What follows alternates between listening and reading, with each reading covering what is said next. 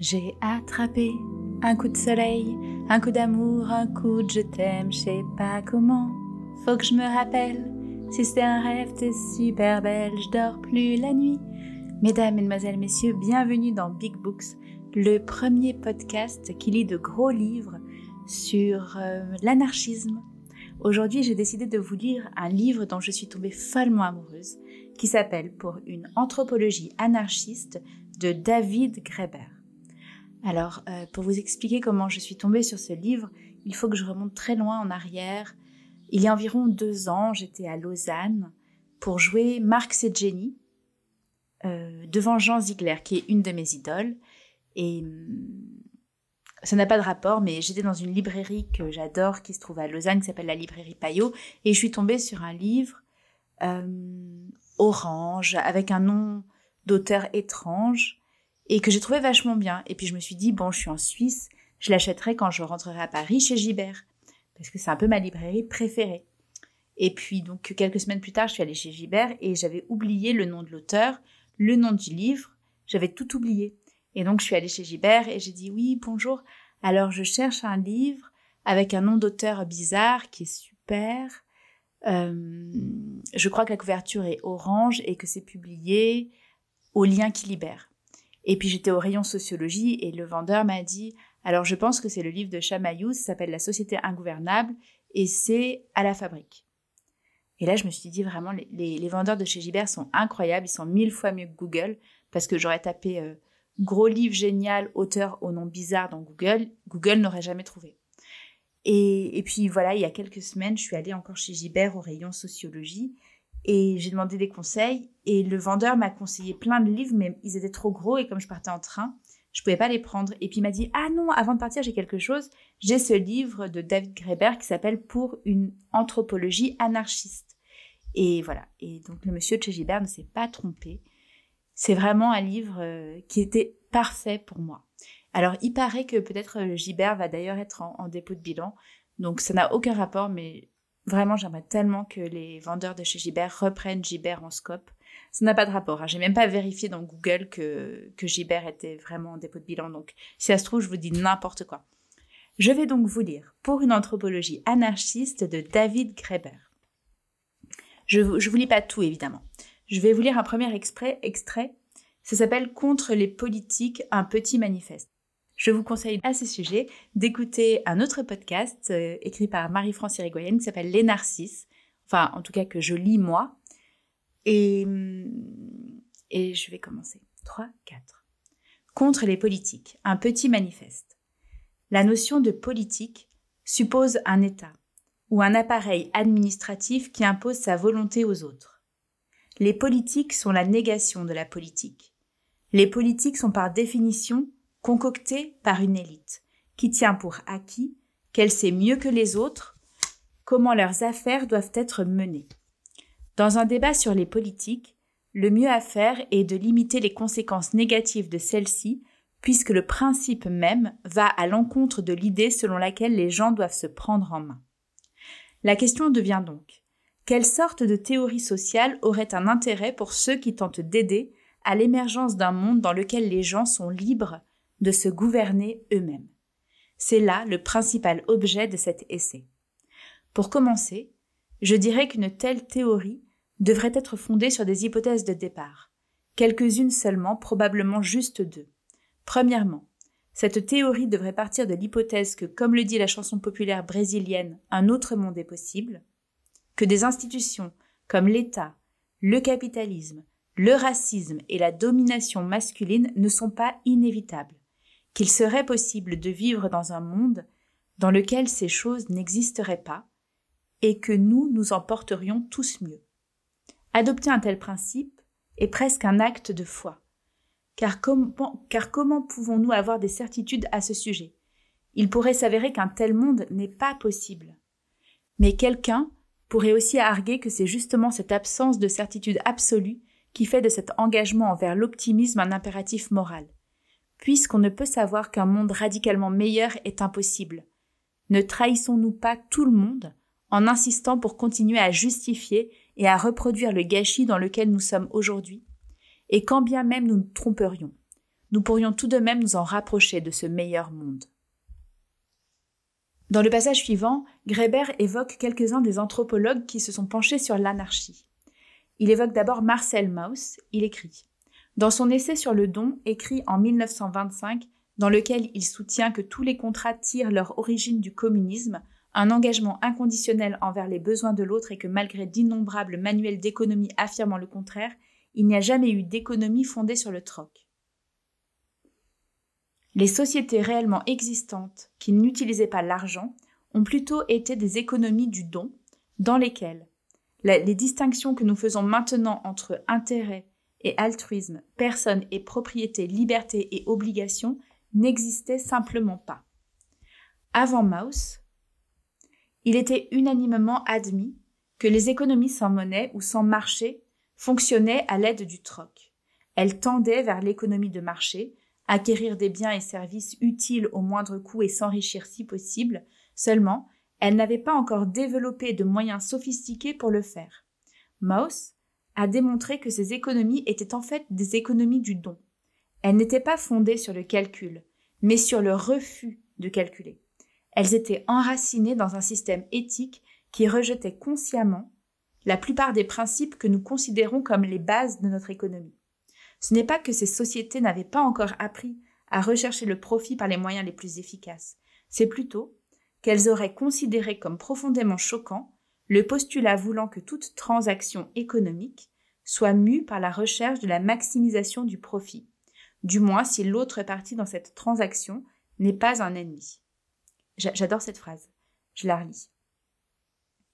C'est plutôt qu'elles auraient considéré comme profondément choquant le postulat voulant que toute transaction économique soit mue par la recherche de la maximisation du profit, du moins si l'autre partie dans cette transaction n'est pas un ennemi. Ce qui veut dire par là, ça veut dire que qu'il y a plein de sociétés qui existent encore aujourd'hui et qui ont existé, qui trouvent que la maximisation du profit, la quête de profit, est quelque chose de moralement immonde. Alors que nous, notre économie, nos rapports sociaux, nos échanges sont tous basés là-dessus, sur une arnaque perpétuelle on essaye toujours de vendre plus cher que ce qu'on a acheté. Et, et voilà, c'est pour ça que je trouve ce livre très intéressant parce que il, nous oblige à regarder l'anthropologie, il oblige les anthropologues à, se positionner aussi et à expliquer pourquoi ils ne prennent pas la parole politiquement pour dire que d'autres mondes sont possibles et que les communautés humaines n'ont pas toujours fonctionné sur l'arnaque et sur euh, la domination, et sur euh, l'adoration du veau d'or, etc. Je continue. Il est significatif que l'un des rares anthropologues ouvertement anarchistes de mémoire récente, Pierre Clastre, un autre Français, soit devenu célèbre pour avoir avancé des idées semblables sur le plan politique. Il insistait sur le fait que l'anthropologie politique n'avait pas encore complètement surmonté les vieilles perspectives évolutionnistes qui voyaient avant tout l'État comme une forme d'organisation plus complexe que ceux qui l'avaient précédé. On présumait tacitement que les populations sans État, telles que les sociétés amazoniennes que Clastre a étudiées, n'avaient pas atteint le même stade que les Aztèques ou les Incas par exemple. Et si, suggérait Clastre, les Amazoniens n'étaient pas complètement ignorants de ce à quoi pouvaient ressembler les formes élémentaires de pouvoir étatique, soit permettre à quelques hommes de donner à tous les autres des ordres qui ne pourraient être contestés, car soutenu par la menace du recours à la force, et était déterminé pour cette raison même à s'assurer que de telles formes ne voient jamais le jour. Et s'il considérait les prémices fondamentales de notre science politique moralement contestables. Le parallèle entre les deux réflexions est à vrai dire assez frappant. Les économies du don, le plus souvent, ne sont pas dénuées d'espace où peut se manifester l'esprit d'entreprise, mais l'organisation d'ensemble est constituée d'une manière telle que ceux-ci ne puissent jamais être utilisés comme plateforme pour créer des inégalités de richesse permanentes, puisque les individus ambitieux, par ailleurs, rivalisent entre eux pour savoir qui peut donner le plus. Dans les sociétés amazoniennes ou nord-américaines, l'institution du chef jouait le même rôle sur le plan politique. Celle-ci était si exigeante, si peu gratifiante et assortie de tels garde-fous qu'il n'y avait aucun moyen pour des individus avides de pouvoir d'en tirer grand-chose. Je vous conseille d'ailleurs euh, de lire euh, le livre de Pierre Clastre qui s'appelle La société contre l'État, qui renverse complètement tous les préjugés qu'on a sur euh, notre Occident et notre organisation euh, supérieure à tous les niveaux, à toutes les autres formes d'organisation. C'est, c'est vraiment un livre qui permet de, de retourner notre vision de nous-mêmes et de la, enfin, de se regarder avec des yeux différents, pas comme les grands vainqueurs euh, de l'histoire et, et les gens les plus géniaux du monde, mais bien au contraire. Euh, le passage suivant s'appelle Vers une théorie du contre-pouvoir de l'imaginaire. Voici ce que j'entends par éthique alternative. Les sociétés anarchistes n'ignorent pas plus le penchant que peut avoir l'être humain pour l'avidité ou l'orgueil que les Américains modernes n'ignorent le penchant qu'il peut avoir pour l'envie, la gloutonnerie ou la paresse. Elles trouveraient seulement ces penchants, aussi peu attrayants les uns que les autres, comme fondement de leur civilisation. En fait, ces sociétés perçoivent ces phénomènes comme des dangers moraux si sérieux qu'elles en viennent à organiser la majeure partie de leur vie sociale de façon à les contenir. Dans le discours révolutionnaire typique, un contre-pouvoir est un ensemble d'institutions qui se situent en opposition à l'État et au capital. Cela va des communautés autonomes aux syndicats radicaux et aux milices populaires. On parle aussi parfois d'anti-pouvoir. Et lorsque de telles institutions se maintiennent face à l'État, on parle habituellement d'une situation de double pouvoir. Selon cette définition, la majeure partie de l'histoire de l'humanité est en fait caractérisée par des situations de double pouvoir. Puisque peu d'États historiques ont eu les moyens d'extirper de telles institutions, en supposant qu'ils aient eu la volonté de le faire. Mais les études originales de Moss et de Clastre laisse voir quelque chose d'encore plus radical. Elle suggère que le contre-pouvoir, au sens le plus élémentaire tout au moins, existe aussi là où les États et les marchés ne sont même pas présents. Que dans de tels cas, plutôt que d'être incarné dans des institutions populaires qui se posent contre le pouvoir des seigneurs, des rois ou des plutocrates, il est incarné dans des institutions qui veillent à ce que ce type de personnage ne voit jamais le jour. J'aurais dit ce passage aussi parce que je l'aime bien.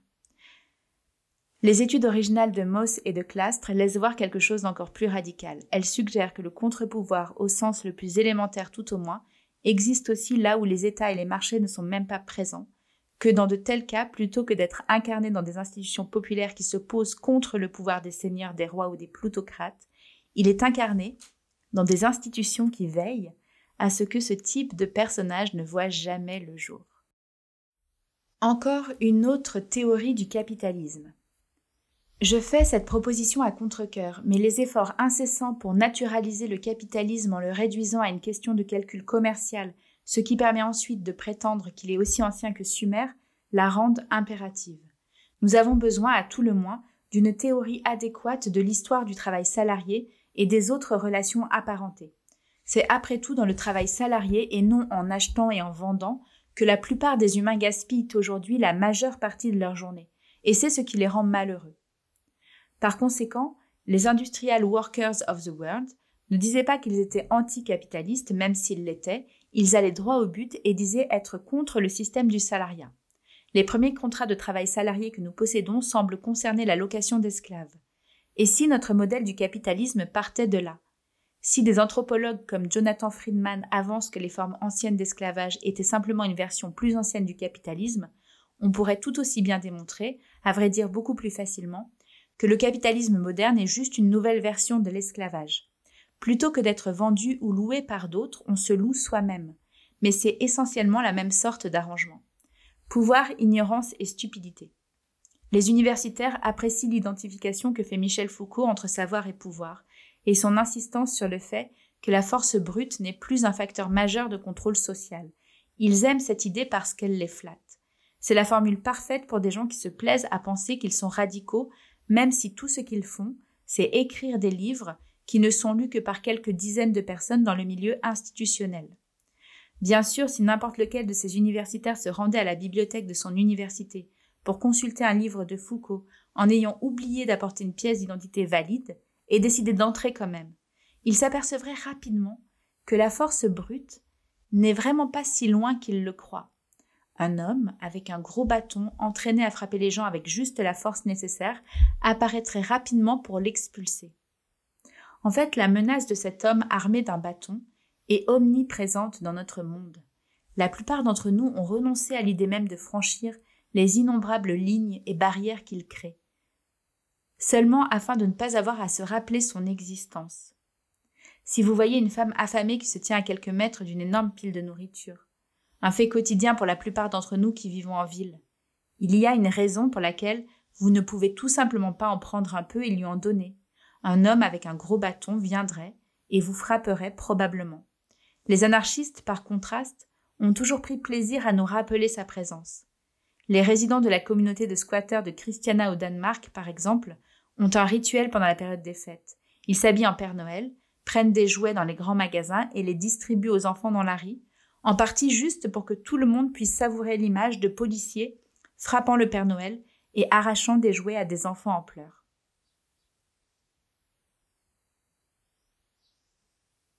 Une telle perspective ouvre la voie à une théorie de la relation entre le pouvoir, et non pas le savoir, mais l'ignorance et la stupidité, parce que la violence, particulièrement la violence structurelle, où tout le pouvoir est d'un côté, crée l'ignorance. Si vous avez le pouvoir de frapper des gens sur la tête quand vous le voulez, vous n'avez pas trop à vous inquiéter de comprendre ce qu'ils comprennent eux-mêmes de ce qui est en train de se produire et par conséquent, en règle générale, vous ne le faites pas. Un moyen infaillible de simplifier les arrangements sociaux, d'ignorer le jeu incroyablement complexe des perspectives, des passions, des intuitions, des désirs et de la compréhension mutuelle dont est faite la vie humaine, et d'établir une règle, et de menacer de s'attaquer à quiconque y contrevient. C'est pourquoi la violence a toujours été le recours préféré des personnes stupides. C'est la forme de stupidité à laquelle il est presque impossible de fournir une réponse intelligente. C'est aussi bien sûr le fondement de l'État. Contrairement à la croyance populaire, les bureaucraties ne créent pas la stupidité.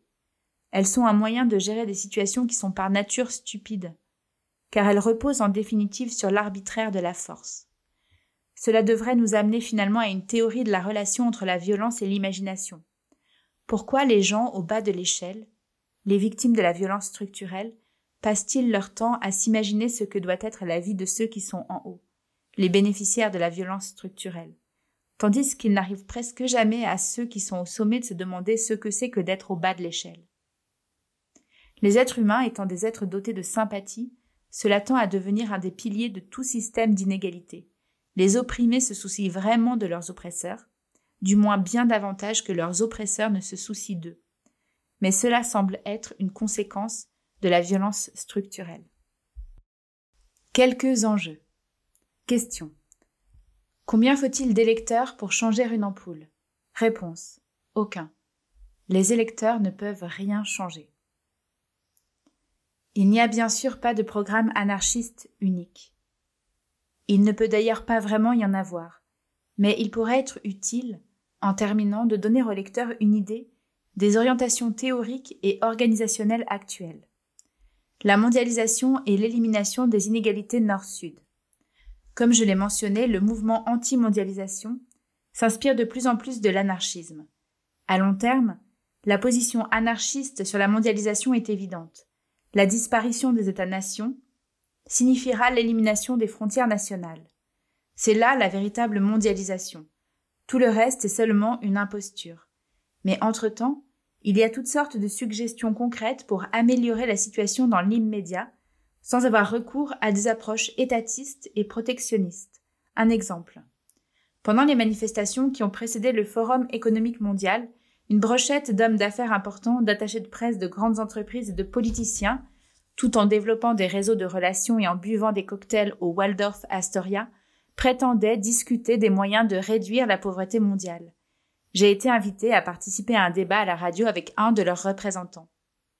La tâche a finalement échoué à un autre militant, mais je me suis rendu assez loin pour préparer un programme en trois points qui, je pense, aurait bien résolu le problème. Premier point. L'annulation immédiate de la dette internationale. Une amnistie pour les dettes personnelles n'est peut-être pas une mauvaise idée non plus, mais c'est une autre question. L'annulation immédiate de tous les brevets et autres droits de propriété intellectuelle liés aux technologies de plus de un an. L'élimination de toutes les restrictions à la liberté de déplacement ou de choix de lieu de résidence dans le monde. Le reste se réglerait tout seul ou presque. Aussitôt qu'il ne serait plus interdit à l'habitant moyen de Tanzanie ou du Laos de s'installer à Minneapolis ou à Rotterdam, les gouvernements de tous les pays riches et puissants dans le monde décideraient certainement que rien n'est plus important de trouver un moyen de s'assurer que les personnes en Tanzanie et au Laos préfèrent y rester. Pensez-vous vraiment qu'ils ne trouveraient pas une solution? L'important, c'est que, en dépit de ce que veut une rhétorique interminable au sujet de questions complexes, subtiles et insolubles, justifiant des décennies de recherches coûteuses par les riches et leurs laquais bien rémunérés, le programme anarchiste résoudrait probablement la plupart de celles-ci en cinq ou six ans. Mais direz-vous, ces demandes sont complètement irréalistes C'est vrai. Pourquoi le sont-elles? Principalement parce que ces hommes riches, réunis au Waldorf Astoria, ne les toléreraient jamais. C'est pourquoi nous disons que ce sont eux le problème. La lutte contre le travail. Pour les anarchistes, la lutte contre le travail a toujours été centrale, comprise non comme la lutte pour de meilleurs salaires ou de meilleures conditions de travail, mais comme l'élimination totale du travail en tant que relation de domination. D'où le slogan des Industrial Workers of the World, IWW, contre le système salarial. C'est un objectif à long terme, bien sûr. À plus court terme, ce qui ne peut être éliminé peut au moins être limité. Au tournant du siècle dernier, les Wobblies et autres anarchistes ont joué un rôle central dans l'obtention de la semaine de 5 jours et de la journée de 8 heures. Ces dernières années, les gouvernements sociaux-démocrates en Europe de l'Ouest ont réduit à nouveau la semaine de travail, pour la première fois en près d'un siècle. Les changements introduits sont insignifiants, de 40 à 35 heures par semaine. Mais aux États-Unis, il n'en est même pas question. On y discute plutôt d'éliminer la rémunération à taux et demi pour les heures supplémentaires, en dépit du fait que les Américains travaillent aujourd'hui un plus grand nombre d'heures que n'importe quelle autre population dans le monde, y compris au Japon. Les Wobblies sont donc réapparus avec ce qui, déjà dans les années 1920, devait être la prochaine étape de leur programme, la semaine de 16 heures, la semaine de 4 jours, la journée de 4 heures. Encore une fois, cela semble à première vue complètement irréaliste et même insensé. Mais quelqu'un a-t-il réalisé une étude de faisabilité? Après tout, il a été démontré à plusieurs reprises qu'un nombre important des heures travaillées aux États-Unis ne sont nécessaires en fait que pour remédier aux problèmes engendrés par le fait que les Américains travaillent trop. Prenez par exemple des emplois comme livreur de pizza de nuit ou toiletteur pour chiens, ou ces femmes qui tiennent des garderies de nuit pour les enfants des femmes qui doivent travailler la nuit pour garder les enfants de femmes d'affaires, sans mentionner les heures interminables que passent les spécialistes à réparer les dommages émotionnels et physiques causés par le surmenage, les blessures, les suicides, les divorces, les déchaînements meurtriers, la production de médicaments pour calmer les enfants, etc. Quels emplois sont vraiment nécessaires alors? Eh bien, pour commencer, il y a beaucoup d'emplois dont la disparition serait de la vie générale un gain net pour l'humanité.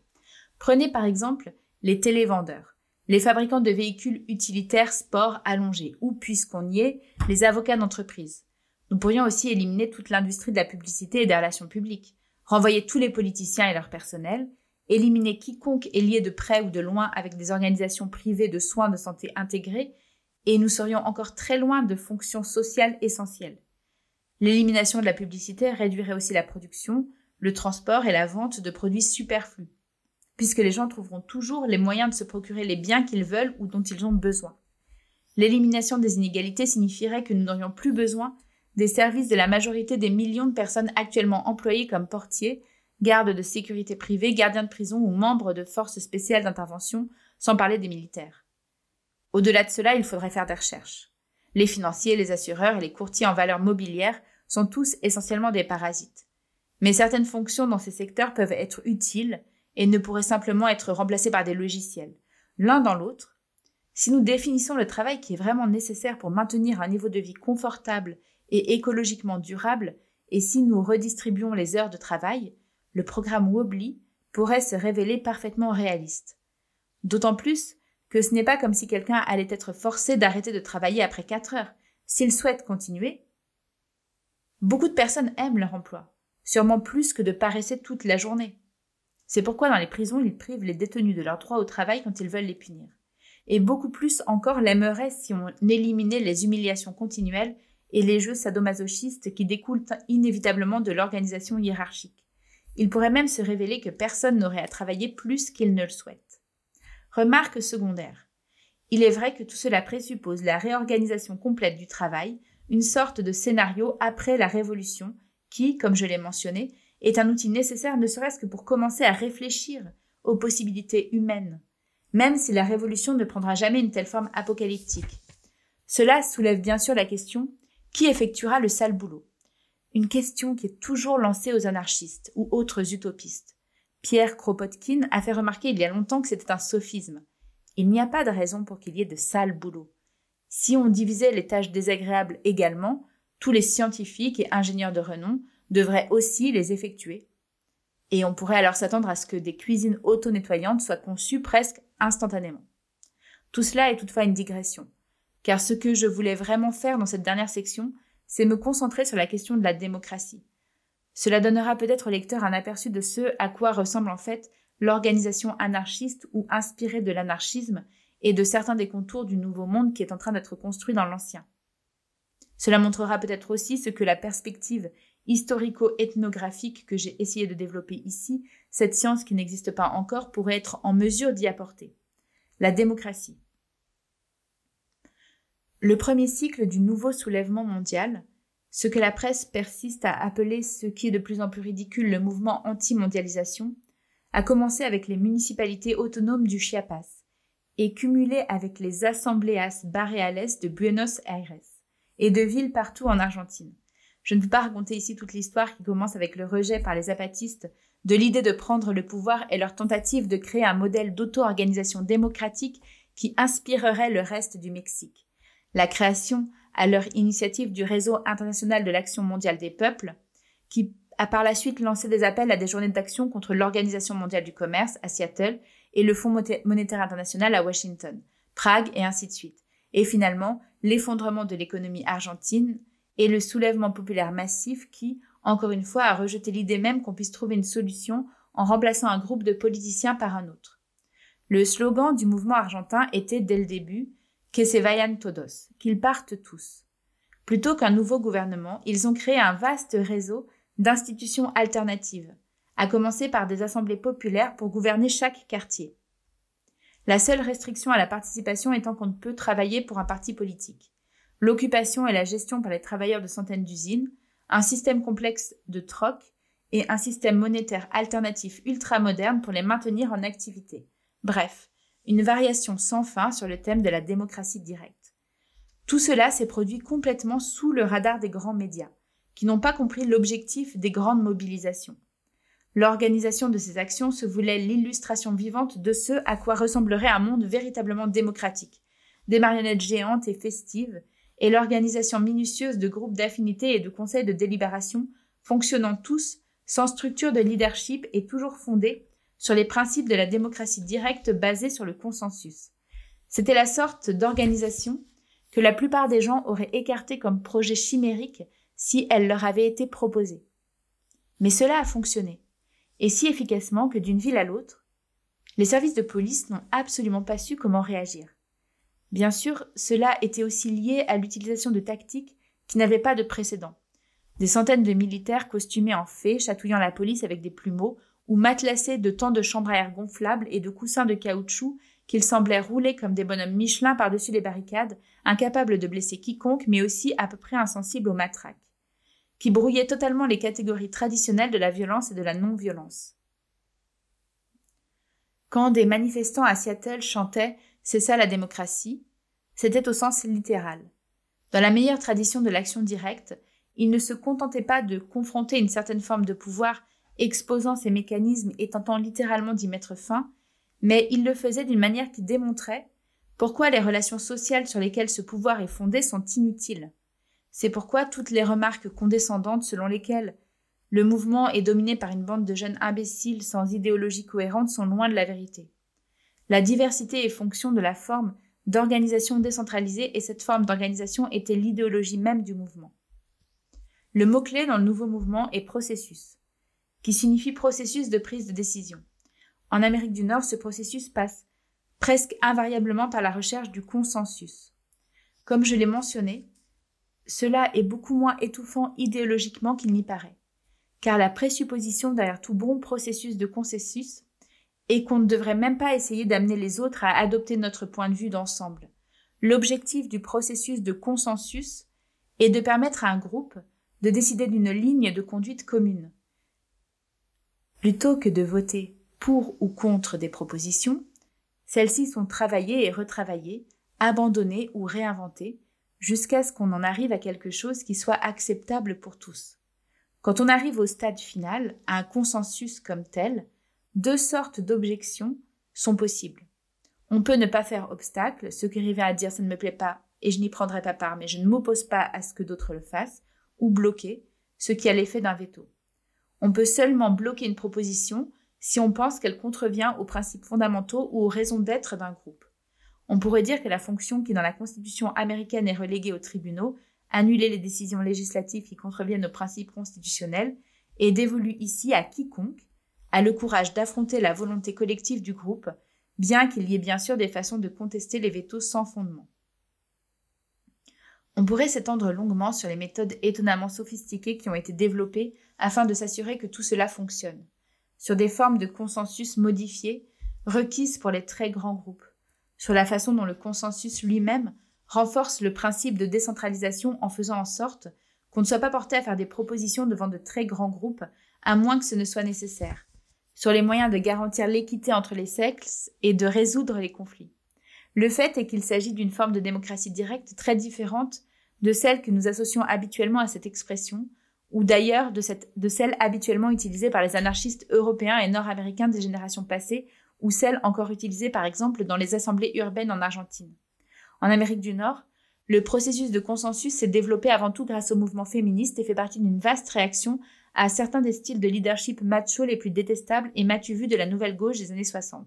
À l'origine, la procédure a été empruntée en bonne partie aux Quakers et à des groupes inspirés de ceux-ci. Les Quakers, quant à eux, déclarent s'être inspirés des pratiques amérindiennes. Il est difficile de déterminer à quel point cette dernière déclaration est vraie d'un point de vue historique. Il est néanmoins vrai que le processus de prise de décision amérindien était fondé habituellement sur une forme ou une autre de consensus. En fait, c'est le cas de la plupart des assemblées populaires autour du monde aujourd'hui, des Tsel-Tsal ou Tzotzil et des communautés de langue Tojo-Labal au Chiapas, au Fokon Olona malgache. Pardon, je suis désolée, je suis un peu nulle en nom de peuple, mais voilà, comme c'est un texte d'anthropologie anarchiste, il y a parfois des références à des peuples dont je ne sais pas prononcer le nom et j'en ai honte, je suis vraiment désolée. Après avoir vécu à Madagascar pendant deux ans, j'ai été très surpris quand j'ai commencé à participer aux réunions du Direct Action Network à New York. De voir à quel point tout cela m'était bien connu, la principale différence étant que le processus du Direct Action Network était beaucoup plus formel et explicite. Il fallait qu'il le soit puisque tout le monde au DAN était en train de se familiariser avec ce processus de décision et que tout devait donc être expliqué clairement. Alors qu'à Madagascar, tous connaissaient ce processus depuis qu'ils avaient appris à parler. En fait, comme le savent les anthropologues, à peu près toutes les communautés humaines connues qui avaient à prendre des décisions collectives utilisaient une variante de ce que j'appelle le processus de consensus. Toutes celles qui ne s'inspiraient pas plutôt d'une manière ou d'une autre de la tradition de la Grèce antique. La démocratie fondée sur le principe de la majorité, telle que formalisée par le code morin, surgit rarement d'elle-même. Il est curieux que presque personne, y compris parmi les anthropologues, ne se demande jamais pourquoi c'est le cas. En fait, là, David Graber fait, référence à un passage avant dans le livre que je n'ai pas lu, où il parle de la différence entre le processus de consensus et la démocratie, c'est-à-dire le vote à la majorité. Et il explique pourquoi le consensus est, bien supérieur et bien plus intéressant à la démocratie euh, par euh, le vote. Je reprends. Il est curieux que presque personne, y compris parmi les anthropologues, ne se demande jamais pourquoi c'est le cas. Une hypothèse. La démocratie fondée sur le principe de la majorité était essentiellement à l'origine une institution militaire. L'idée que ce soit la seule forme de démocratie qui compte comme démocratie est bien sûr un préjugé propre à l'historiographie occidentale. On apprend habituellement que la démocratie est née dans l'Athènes ancienne, comme la science ou la philosophie, c'est une invention grecque. Ce que cela signifie n'est jamais tout à fait clair. Sommes-nous censés croire qu'avant les Athéniens, il n'est jamais vraiment arrivé à personne nulle part de réunir tous les membres de sa communauté afin de prendre des décisions communes de façon à ce que chacun ait son mot à dire? Ce serait absurde. Il est évident qu'il y a eu un grand nombre de sociétés égalitaires au cours de l'histoire, dont plusieurs étaient de loin plus égalitaires qu'Athènes, et dont plusieurs ont dû exister avant 500 avant Jésus-Christ. Et bien évidemment, elle devait disposer d'une procédure quelconque pour prendre des décisions sur les questions importantes pour la collectivité. Et pourtant, pour une raison ou pour une autre, on présume toujours que ces procédures, quelles qu'elles soient, ne peuvent pas avoir été à proprement parler démocratiques. Même des intellectuels par ailleurs reconnus pour leurs idées radicales et qui font la promotion de la démocratie directe, se sont livrés à une véritable gymnastique pour tenter de justifier cette conception. Les communautés égalitaires non occidentales sont fondées sur la parenté, argumente Murray Bookchin. On peut parler de démocratie iroquoise ou berbère, a argumenté Cornelius Castoriadis. Mais c'est un usage abusif du terme, ce sont des sociétés primitives qui présupposent que l'ordre social leur est transmis par des dieux ou des esprits et non pas établi par les gens eux-mêmes comme à Athènes. Vraiment Ça c'est une parenthèse de David Graeber. En fait, la Ligue des Iroquois était une organisation régie par un traité vu comme un accord commun conclu à un moment historique et faisant l'objet de renégociations constantes. Les arguments ne tiennent pas. Mais ils n'en ont pas vraiment besoin parce que nous n'avons pas tant affaire à une discussion qu'à un balayage du revers de la main. La vraie raison, derrière la réticence de la plupart des intellectuels à considérer un conseil villageois Sulawesi ou Talensi comme démocratique, mis à part le simple racisme, le refus d'admettre que personne de ceux qui ont été massacrés par les Occidentaux en toute impunité n'était inférieur à Périclès, et que leurs membres ne votent pas. Or, il faut convenir qu'il s'agit là d'un fait intéressant. Pourquoi ne le font-ils pas? Si nous admettons qu'un vote à main levée ou en se rangeant d'un côté de la place ou de l'autre selon que l'on s'appuie sur une proposition ou s'y oppose, ne sont pas des méthodes si incroyablement sophistiquées qu'elles ne seraient jamais venues à quiconque avant que quelque esprit génial de l'Antiquité ne les invente, pourquoi alors sont-elles si rarement utilisées? Encore une fois, il semble que nous ayons là un exemple de rejet explicite. À maintes reprises dans le monde entier, de l'Australie à la Sibérie, les communautés égalitaires ont préféré une variante ou l'autre du processus de consensus. Pourquoi? J'aimerais proposer l'explication suivante. Il est beaucoup plus facile, dans une communauté où tout le monde se connaît, d'arriver à savoir ce que la plupart des membres de cette communauté souhaitent que de trouver comment convaincre ceux qui ne veulent pas suivre. La prise de décision par consensus est caractéristique des sociétés où il n'y a aucun moyen de contraindre une minorité à accepter une décision de la majorité, soit parce qu'il n'y a pas d'État avec un monopole de la force coercitive, ou parce que l'État ne s'occupe pas des décisions d'ordre local.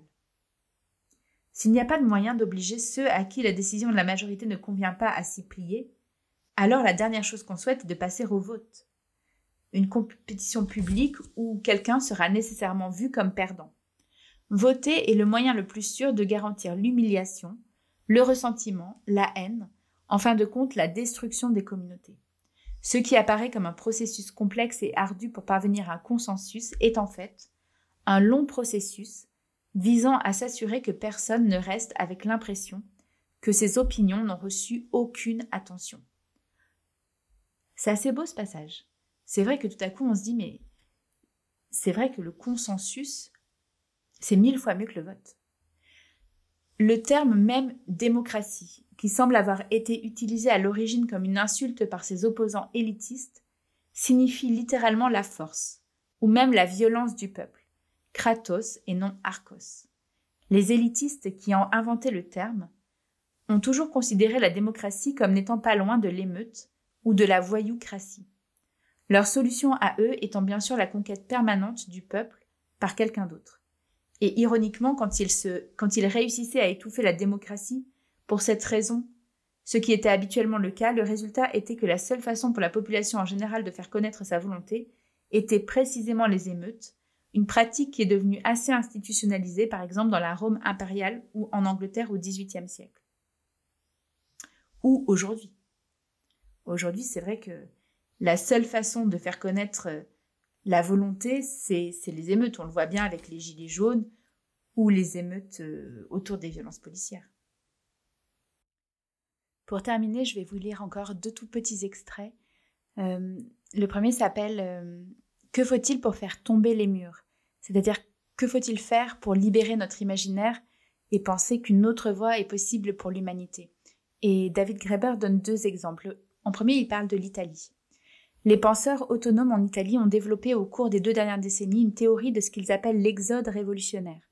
Elle est inspirée en partie de conditions particulières à l'Italie, le refus généralisé du travail en usine parmi les jeunes, la multiplication des squats et des centres sociaux occupés dans tant de villes italiennes.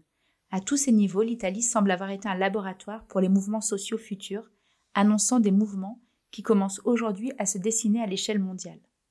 D'après la théorie de l'exode, la façon la plus efficace de s'opposer au capitalisme et à l'État libéral n'est pas la confrontation directe, mais ce que Paolo Virno appelle le retrait actif, la défection massive de ceux qui souhaitent créer de nouvelles formes de communauté. Il suffit de jeter un coup d'œil à l'histoire pour en trouver confirmation dans les exemples de la plupart des formes de résistance populaire qui ont réussi. Celle-ci ne, ne consistait pas à défier le pouvoir de front, ce qui entraîne habituellement en massacre, ou sinon débouche sur la transformation en une variante parfois pire de la chose même contre laquelle on s'élevait au départ. Elles impliquaient au contraire une stratégie visant à échapper à son emprise, comme la fuite, la désertion ou la fondation de nouvelles communautés. Un historien autonome, Yann Moulier-Boutan, a même soutenu que l'histoire du capitalisme avait été une série de tentatives pour résoudre le problème de la mobilité des travailleurs, d'où l'élaboration continuelle d'institutions comme les contrats d'apprentissage, l'esclavage, les systèmes de coulisses, les travailleurs à forfait, les travailleurs immigrés, et les innombrables formes de contrôle des frontières. Car si le système s'était jamais approché de la vision fantaisiste qu'il a de lui-même, selon laquelle les travailleurs sont libres d'accepter ou de quitter un emploi partout et quand ils le veulent, il se serait effondré.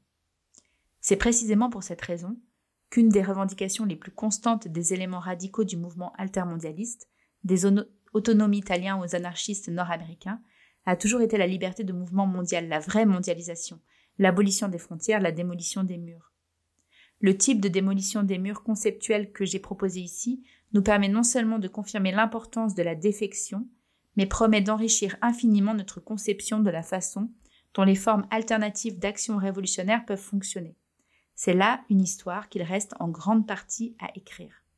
Ce passage me rappelle une autre lecture que j'ai faite, qui s'appelle La rage contre le règne de l'argent, de Josh Holloway, et qui dit aussi que pour euh, lutter contre l'argent, il faut essayer de, de, de, créer le maximum de poches de gratuité. C'est un peu une théorie de la fuite aussi. Pour finir, il y a plusieurs années, un anthropologue français nommé Gérard Altab a écrit un livre sur Madagascar intitulé Oppression et libération dans l'imaginaire. C'est un titre accrocheur. Je pense qu'il pourrait bien s'appliquer à ce qui finit par se produire dans beaucoup d'écrits anthropologiques.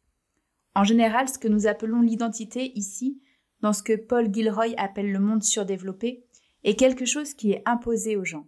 Aux États-Unis, la plupart de ces identités sont le produit de l'oppression et des inégalités qui perdurent. Celui qui est défini comme noir ne peut l'oublier un seul instant. La manière dont il se définit lui-même ne compte pas aux yeux du banquier qui lui refuse un crédit, du policier qui l'arrête parce qu'il est dans le mauvais quartier, ou du docteur qui est plus susceptible de recommander à son égard une amputation en cas de blessure à une jambe ou à un bras.